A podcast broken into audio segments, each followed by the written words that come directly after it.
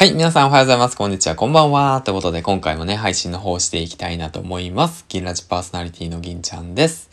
この番組は、人と人との架け橋になるヒマラヤパーソナリティ大木が経営し、夏金が動く人材業をなりわいとする株式会社 LMC のスポンサーの提供でお送りします。はい。ということでね、えっ、ー、と、本日も一本投稿の方していきたいなと思います。今日のお話題なんですけども、こちら、超雑談力。7つのルールについてね、お話ししていけたらいいかなと思うんですけども、こちらね、えっ、ー、と、最近読んでる本、超雑談力、えっ、ー、と、超簡単な話し方のコツ満載っていうことでね、えー、っと、まあ、この本読んでるんですけど、とてもね、あのー、すごくすぐに使えるテクニックがね、満載なので、ぜひともね、皆さん読んでみてください。うん。面白いですよ。はい。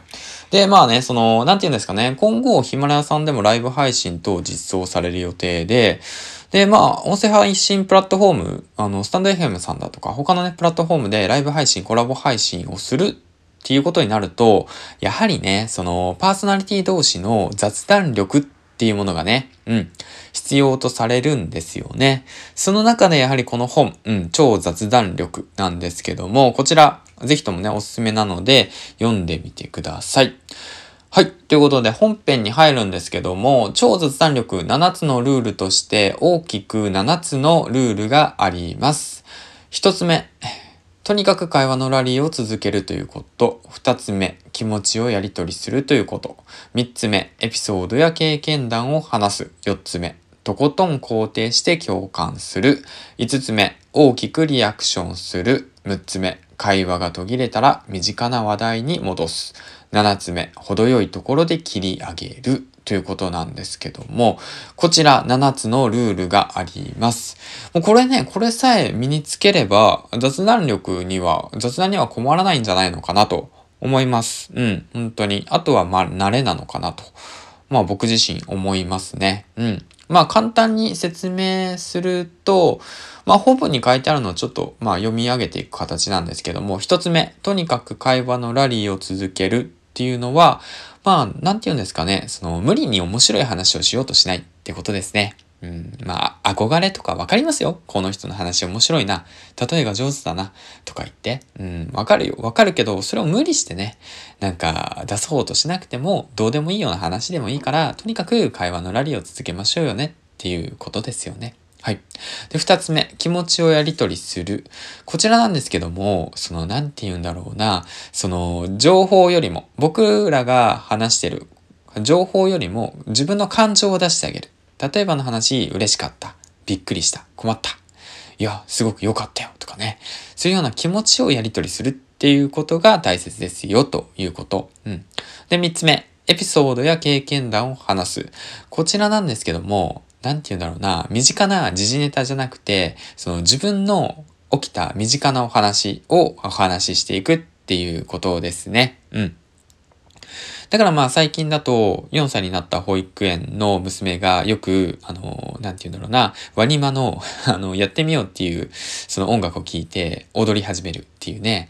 まあだからね、何でもね、いくつになってもね、やってみるってこと大切なんだよねってね、全然違う。話がよくわかんないけど、まあそんなような話、身近な話、まあへーとしか言えない、言えないよね、その話したところで。まあそんな感じ。うん。だからまあ、1に戻るよね。面白い話をしようとしなくていいんだよ。そんな感じ。じゃあ、4つ目いくよ。とことん肯定して共感する。こちらなんですけども、まあとにかく肯定する。うん。肯定、否定しない。うん。アドバイスもしない。うん。とにかく肯定。うん。わかります。ですよね。確かに。うん、うん、うん。とにかく肯定。こちらが大切ですね。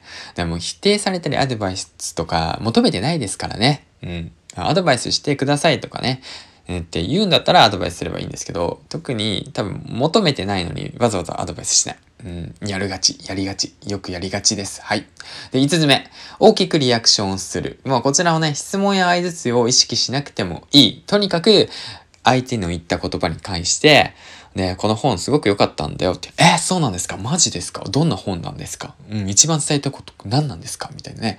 そ、そこまで、まあまあまあ、そんな感じ？でやっていくって感じですね。うん。で、6つ目。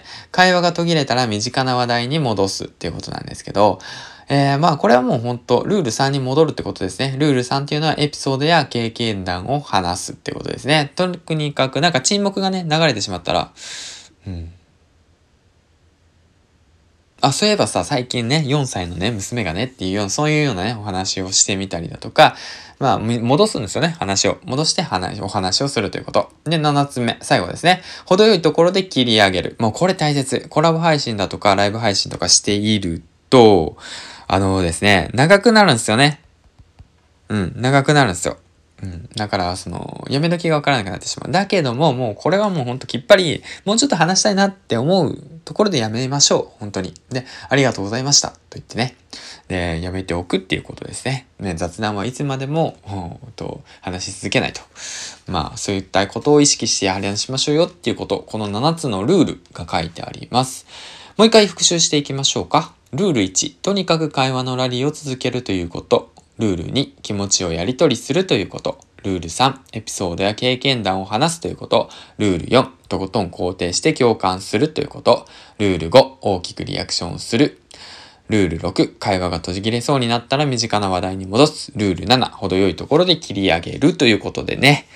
こういった感じでね、えー、っと、本が、えー、構成されているので、まあこれ冒頭の方をね、さらっと、えー、解説しただけなんですけども、それ以外にもね、すぐに使える、そのまま使える、えっと、超雑談簡単テクニックだとかね、もう、すごい使えるものばっかなんでね、ぜひともね、これ一冊手元に用意して、ライブ配信のね、お供として使ってみてはいかがでしょうかということでね、まあリンクの方貼っておくので、よかったらチェックしてみてください。ということでね、最後までご清聴ありがとうございました。銀ラジパーソナリティの銀ちゃんでした。ではではではまた次回の放送でお会いしましょう。